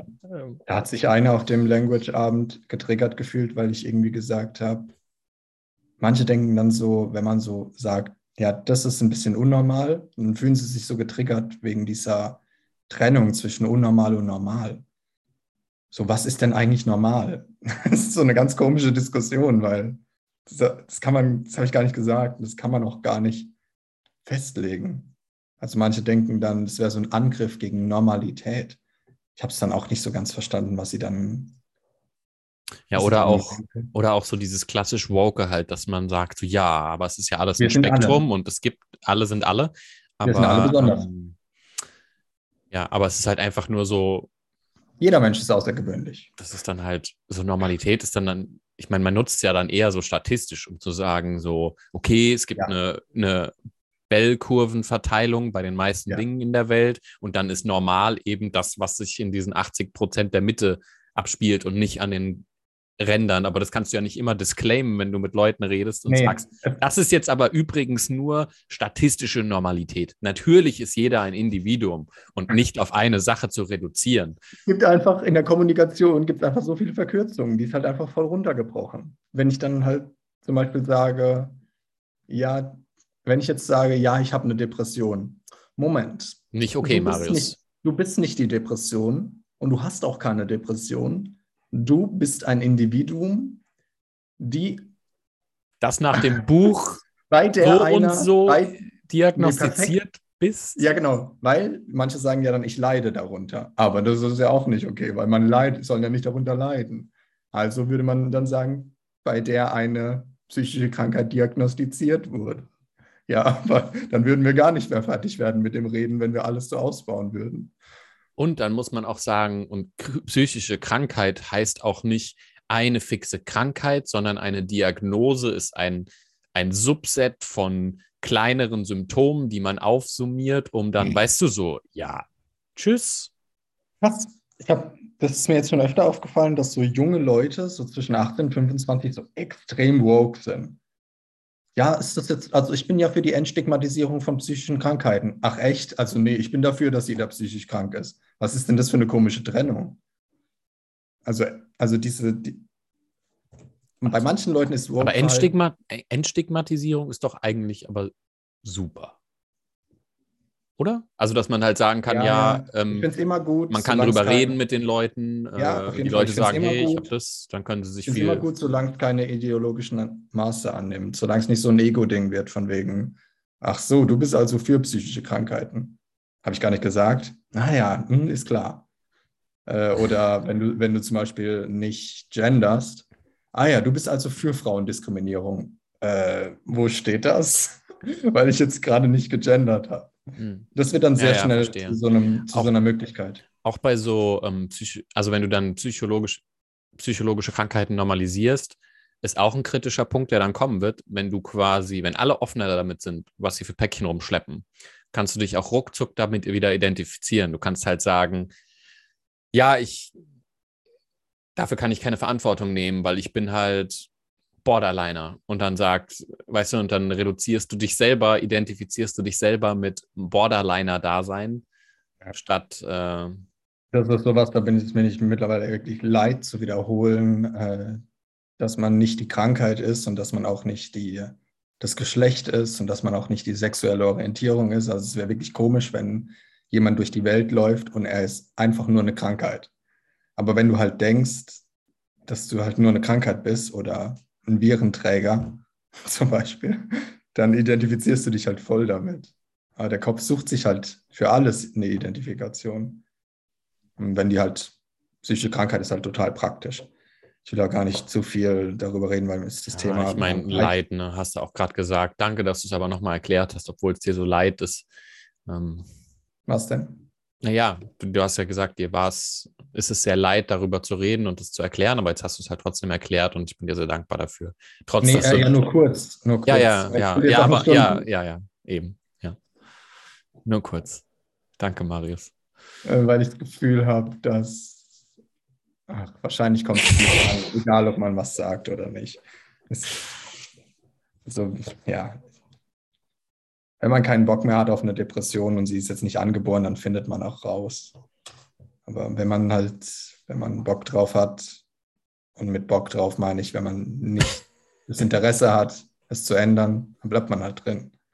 Also außer, außer man ist jetzt einer von, die Tage gelesen, unter 0,1 Prozent, der eine chronische Depression hat, dann wird es halt schwer.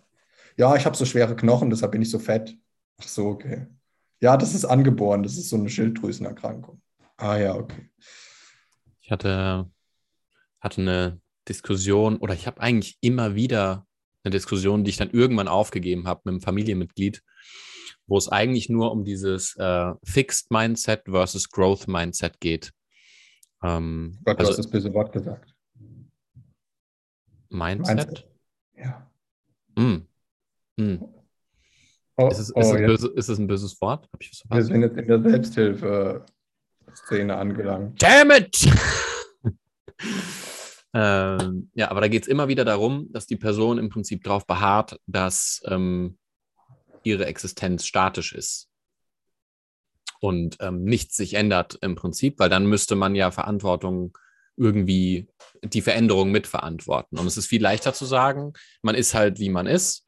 Ähm, so auch Leute mit Depressionen, das ist alles angeboren und, und so weiter und da kannst du überhaupt nichts machen. Und wie kannst du das nur äh, so äh, leichtfertig sagen, dass da, dass man nicht genug Lust hat, das zu ändern, wenn man damit rumläuft und so weiter. Und ähm, ja, aber es ist halt äh, ein super Modus, um sich nie anschauen zu müssen, um sich nie ändern zu müssen. Wenn du einfach immer sagst, ja, es ist halt so, wie es ist und da ändert sich nichts, da kann man nichts dran ändern. Ja, man kann ein bisschen was dran ändern.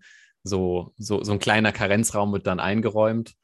Ähm, aber so die Baseline ist, nein, geht eigentlich nicht. Alles. Das ist halt auch Schicksal einfach, ne?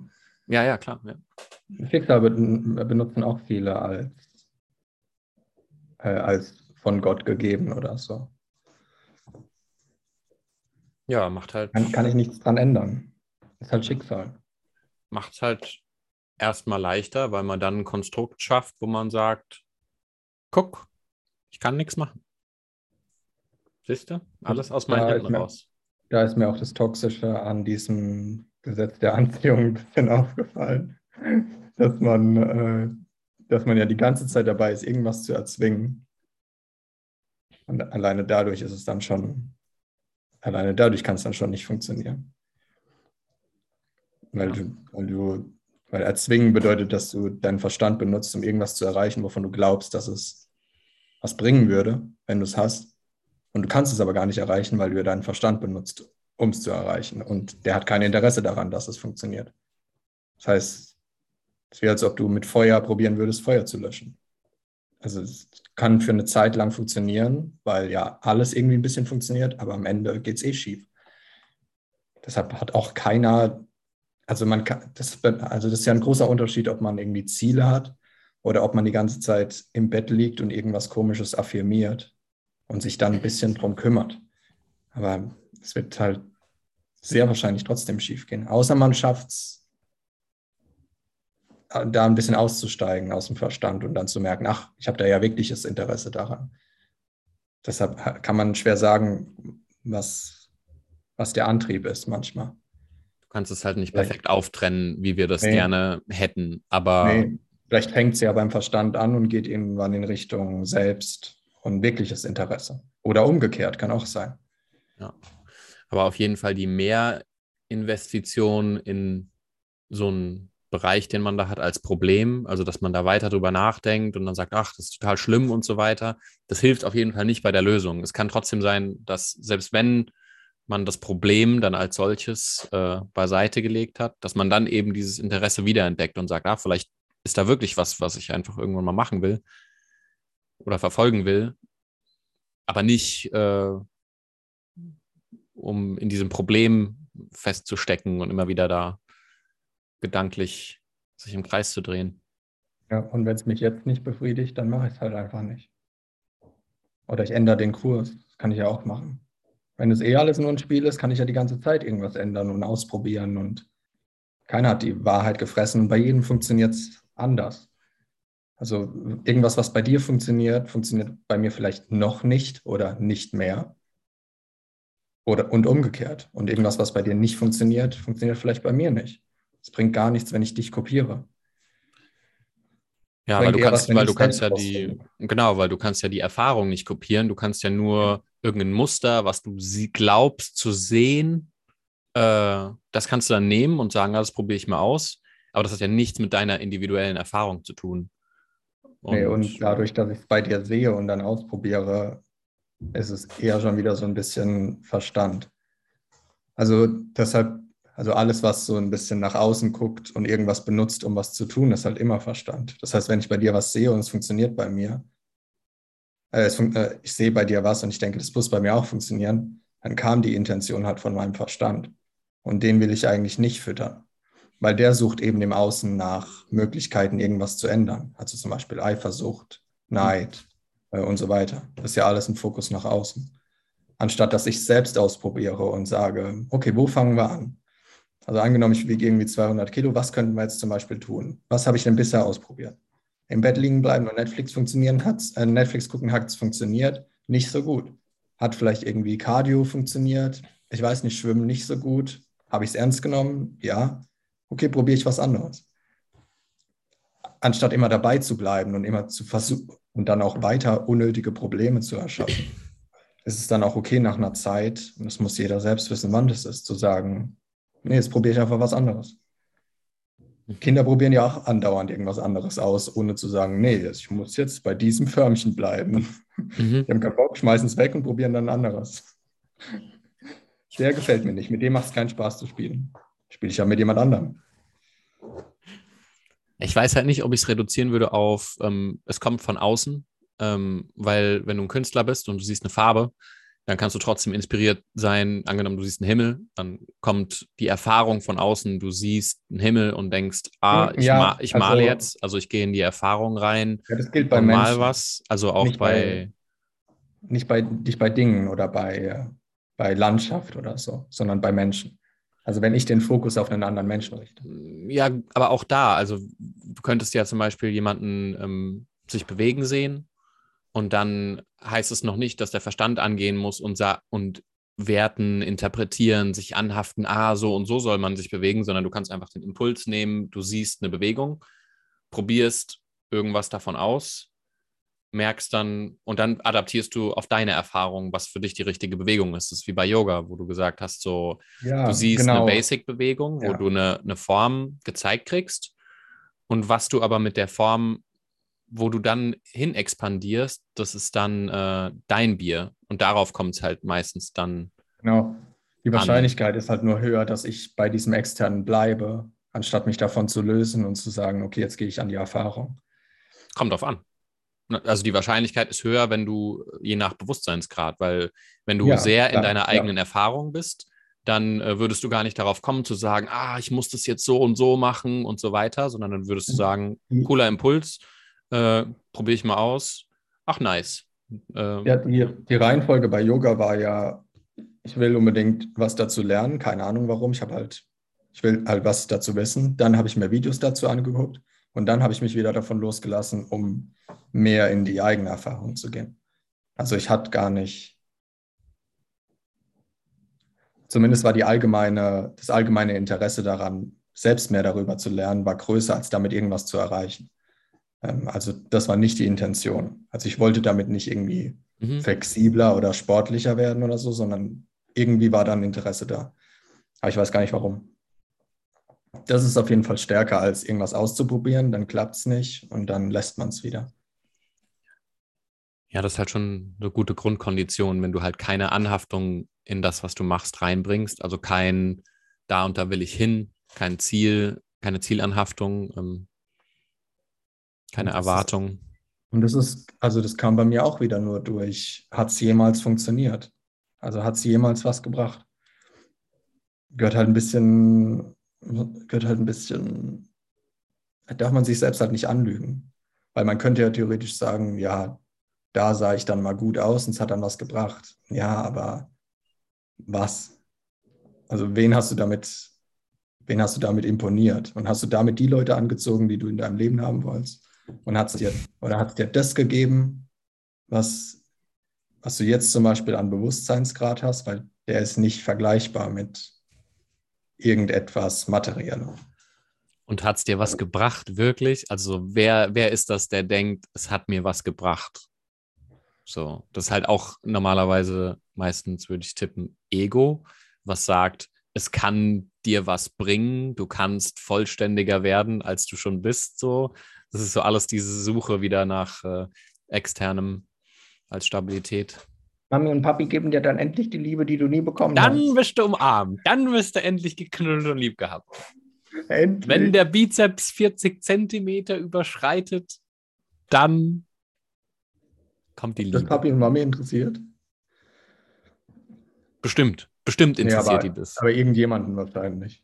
Naja, Mami und Papi haben die Liebe nicht gegeben, dann sucht man die Liebe in romantischen Partnern, dann denkt man, man müsse so und so sein, um da Liebe zu bekommen und dann. Ja, das ist halt bei uns bei uns beiden so. Wir können halt nicht mit Intelligenz punkten, also müssen wir mit irgendwas anderem punkten. Ich habe nämlich gestern wieder über sexuelle Selektion mit jemandem gequatscht. Natürlich. Äh, na, ja. Und da habe ich, wieder, hab ich wieder gemerkt, ähm, dass das aber auch niemandem was sagt und dass das auch funktioniert, ohne dass wir darüber nachdenken. Ähm, also da macht sich ja keiner Gedanken drüber, aber es funktioniert trotzdem.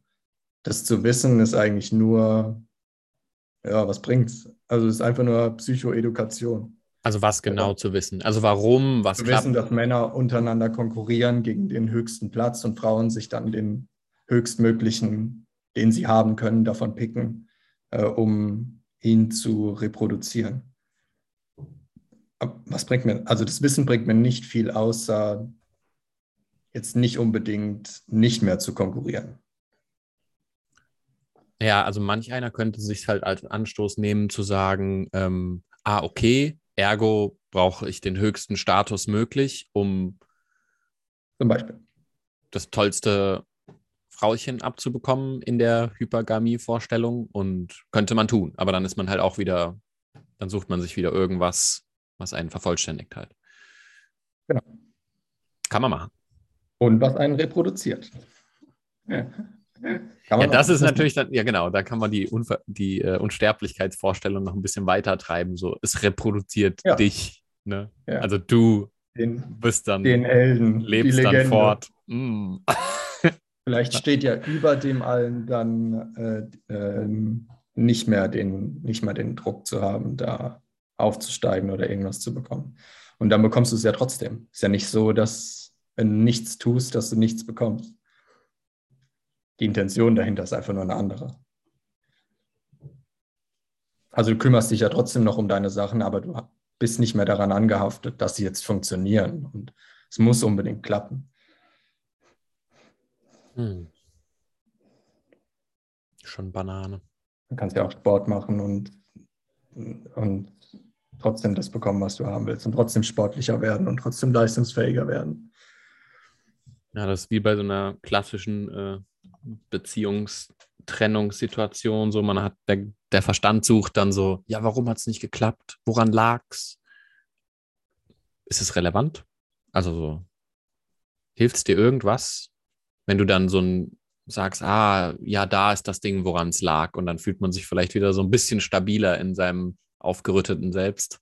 Aber am Ende vom okay. Tag. So typisch Hochgewissenhaftigkeit zu suchen, wann war der Moment, wo alles zusammengebrochen ist. Hm. Vielleicht waren es halt auch einfach 80.000 Momente, die dazu geführt haben am Ende. Unbegrenzt. Ja. Unbegrenzt nicht, Momente, weil. Nicht einer. Das ist selten ein Moment, oder? Es ist nie ein Moment. Also, naja, es ist immer ein Moment, aber nie. Ja, ja, die, ja. ja. Hast ich noch was aufgeschrieben? Weiß nicht. Ähm, nö. Ich habe noch aufgeschrieben, wie seit ungefähr neun Monaten, wenn man auf Shopify, ich habe Spotify aufgeschrieben, ich meine aber Shopify, mhm. wenn man da versucht, einen Blogartikel zu bearbeiten, sieht man für eine Minute nur die HTML-Version von dem mhm. Blogartikel mit ganz viel Slash P irgendwas.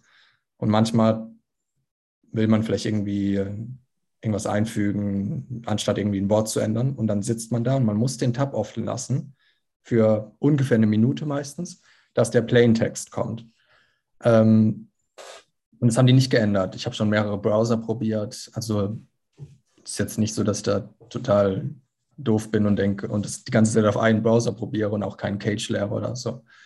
Ähm, da habe ich mir gedacht, ich habe mal geguckt, Spotify ist vier. Oder Cash oder Cash. Ah, manche sagen Cash. Cash. Ja, manche sagen, ich sage immer Cage. Ähm, weil früher habe ich das gelesen, dachte mir, Cage klingt cool. Ähm, ich habe mal geguckt, Spotify ist 64 Milliarden Dollar wert und kriegen es nicht hin. Ich bin nicht der Einzige, der das online sagt. Ich kriege es nicht hin, das zu fixen.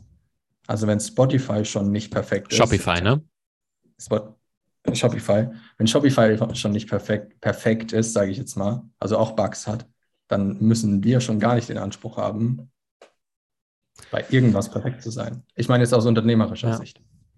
Ähm, ich, also wie gesagt, ich bin echt nicht der Einzige. Wenn ich der Einzige wäre und das Problem wird es nirgendwo geben, dann wäre es irgendwas mit meinen Erweiterungen oder mit dem Laptop. Das ähm, bei, bei Code ist es halt so ein grundlegendes äh, Verständnis unter Programmierern. Also Programmierer wissen halt einfach, deswegen gibt es so Debugging, ne, wo du dann Fehler suchst und rausnehmen willst. Aber es ist einfach impliziert klar, man merkt es bei Software, die irgendwie regelmäßig geupdatet wird, so ja, Bugfixes ja, da waren Bugs drin. Ja, das ist halt tausende Seiten von irgendwelchem Quellcode, wo Fehler drin sein werden. Punkt. Also es wird, es gibt keinen fehlerfreien ähm, Supercode oder so, sondern es muss immer irgendwas angepasst werden. Und das, äh, und in, sage ich mal, dem Mainstream-Gesellschaftswesen wird es halt immer unter den Teppich gekehrt. Ne? Da wird äh, auch im Berufskontext immer so, ja, perfekt und wie ein Fehler. Ich denke, wenn man irgendwas dann einmal erweitert oder verbessert, dann ändert sich wieder an einer anderen Stelle irgendwas, was man vergessen hat. Selbst ich mit so einer kleinen Homepage vergesse manchmal irgendwie eine Weiterleitung, einen Link zu ändern, oder sonst irgendwas. Und dann funktioniert das alles auf einmal nicht mehr. Ja, und ich gucke mir, das, ich guck, ich guck mir das dann immer an. Also ich refresh eigentlich jeden Tag einmal deine Homepage, um, Ach, zu, gucken, um zu gucken, wo du Fehler hast. Und dann, ja. dann komme ich immer her und sage, Tja. Also, ich wünsche mir ja immer, dass Leute sowas sagen, weil manche Leute, stell dir vor, du verkaufst irgendwas und der Link ja. geht nicht. Der Verkaufslink. Ja. Keiner sagt es dir. Und am nächsten Tag merkst du es. Und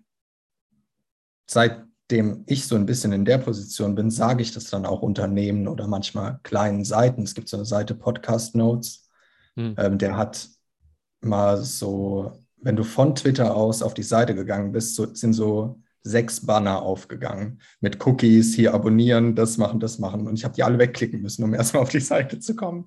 Und dann habe ich ihm auf Twitter geschrieben, habe gemeint, habe ihm einen Screenshot geschickt, wie so sechs oder sieben Banner aufgegangen sind. Und ich habe gemeint, es ist ein bisschen anstrengend, ich glaube auch nicht, dass es Absicht ist. Dann hat er gemeint, nee, ist halt in Europa ein bisschen anders, plus der Twitter-Browser ist nochmal anders. Äh, er wird es weitergeben. Wenn ich ihm das nicht gesagt hätte, hätten die Leute vielleicht einfach die Seite nicht mehr benutzt. Also ich will es immer wissen, was schiefgegangen ist. Ich fühle mich da auch nie angegriffen und heul dann eine ganze Nacht, weil die Leute einen Fehler gefunden haben. Hm. Gucken, gucken, wir, gucken wir mal gerade. Hm. Nee, die gibt ja gerade nicht viel. Doch gestern gab es einen Fehler. Ich, ich habe mein Mailprogramm den ganzen Tag aus und mache es einmal am Tag ungefähr auf. Und heute Nacht mache ich es um halb zwölf auf und dann kommt so, ja, dein ähm, E-Book, ähm, der Preis wird angegeben für 9 Euro, im Text steht aber 4,99. Ähm, Gibt es da einen Rabattcode? Also, sorry. Also wenn du es für 9 nicht kaufst, dann und für, aber für 5, dann geht dir doch der Inhalt am Arsch vorbei. Also ist dir doch dann wirklich egal. Das sind jetzt 4 Euro ja. Unterschied. Aber. Anstatt den Text zu ändern, habe ich dann einfach den Preis wieder runtergesetzt und jetzt habe ich meine Ruhe. Aber er hat ja recht. Ja, genau, Paul. Deshalb schreibt man eine Mail mit Screenshot. Nee, nicht recht, aber es ist immer wieder Bewusstsein halt. So, du, dann, dann impliziert man, die Person müsste das ja checken, aber kann sie ja nicht. Nee, nicht checken, nur dass es ihr halt nichts wert ist, wenn sie nicht 4 Euro mehr bezahlt für ein Buch. Ja, klar. Ich hätte sie auch schenken können. Ja, ja. Hätte auch keinen Unterschied gemacht. Also wenn mir halt, ich bleibe halt immer dabei. Wenn mir halt was nicht wichtig ist, dann lasse ich es halt. Ich sehe das bei den Leuten im Club. Die, die 35 Euro im Monat bezahlen, die sind immer aktiv. Ich mhm. sehe auch, wie viel die Leute machen, äh, wie viele Lektionen die ähm, durchgehen, wie viele, was die sich durchlesen, wie lange die aktiv sind. Die Leute, die es kostenlos bekommen haben, die waren vielleicht fünf Minuten aktiv in sechs Monaten. Ja, ist egal, es hat ja nichts gekostet. Scheiß drauf. Das ist wie wenn du dir ein Buch illegal runterlädst, dann ist ja der Inhalt ja auch Bums. Dementsprechend wird dann auch vergeblich ja, sein. Ja, gut. Doch, ja. schon. Doch. Paul. Weiß nicht. Paul. Komm. Ich würde sagen, da musst du schon, da musst du schon eine ordentliche, ordentliche Ladung Gewissenhaftigkeit hinterherfeuern, dass das dann funktioniert.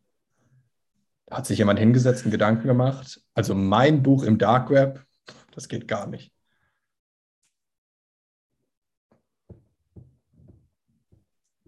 Hatte so eine kleine LinkedIn-Diskussion mit einem, der sich aufgeregt hat, dass die Leute seine Blogartikel kopieren. Was man dagegen tun kann, was man für Sperren an der Homepage einbauen kann. Wie viel Zeit man damit ver, äh, äh, ver, verschwenden kann, alleine seine Homepage kopiersicher zu machen. Tage. Und dann kann man sich auch hinsetzen, bei Google zum Beispiel, und den Text so einmal die Woche suchen und dann mhm. alle Leute anschreiben. Rückverfolgen und dann allen, ja. allen, alle nörgeln und dann. Interpol, FBI. Da hat man dann richtig was zu tun. Und so viel Spaß am Leben. So viel Spaß ah, am Leben. Ich meine, du könntest auch andere Sachen machen, ah, aber Nein. das macht zu viel Freude. Hallo? Die Leute Entschuldigen sind böse. Sie bitte, ich habe gemerkt, Sie haben eine Zeile geklaut. Und ich nehme, ich möchte, dass Sie die runternehmen. Oder man sitzt im Park und isst ein Eis. Ich hole mir später ein Spaghetti-Eis. Boah. Und einen Kaffee. Schön. Da setze ich mich dann in den Park und dann rede ich ein bisschen Kölsch. Mit dir selbst, ne? Ein bisschen für Verwirrung ja. sorgen. nee, seitdem ich socialize, kann ich auch mit Menschen reden. Finde ich immer witzig, dass ich, ich sehe im Moment so oft so Leute mit sich selber reden, so auf Distanz. Und wenn sie dann näher kommen, dann unterdrücken sie es. Hm. Aber wirklich oft. Das ist mir auch, das habe ich auch gemacht, als ich hier in Köln angekommen bin, habe ich so nach und nach ein paar Sachen erledigt, zur Apotheke, Visitenkarten und so weiter. Und dann laufe ich so zu meinem, pa äh, zu meinem Fahrrad und dann meinte ich so zu mir selbst, so fein hast du das gemacht.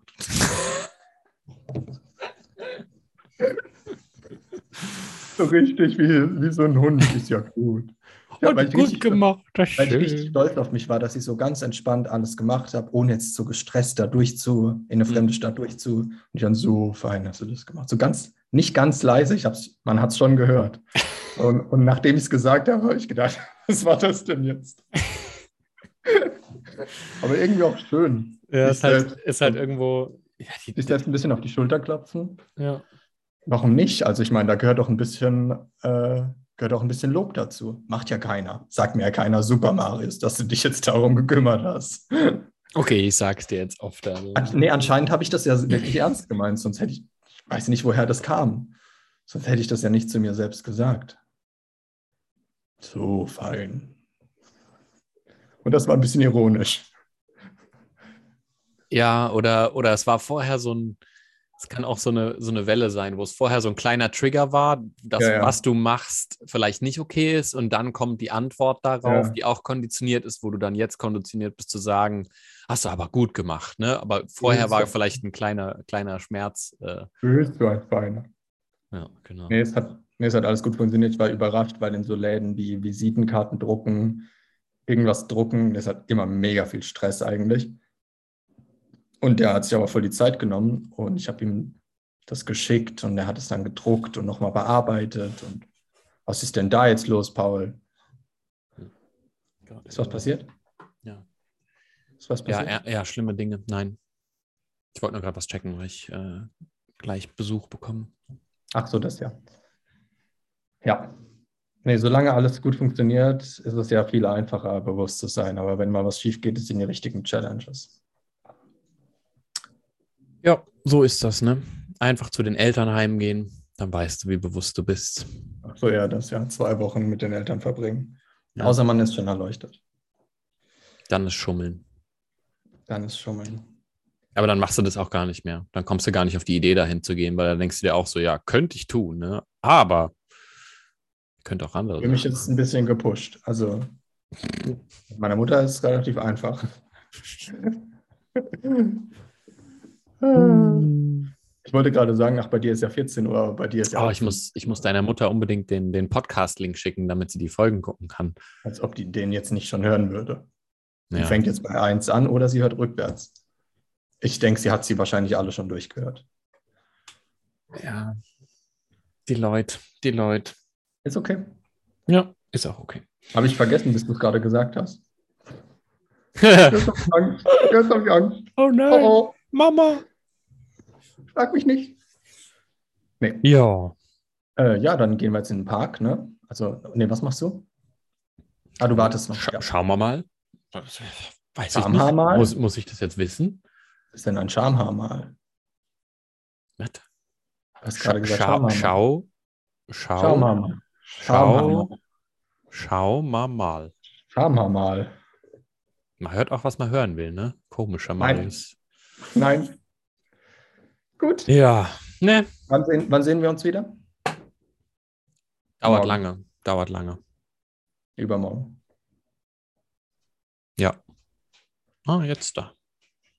Gut, dann. Bis dann. Ciao. Ciao.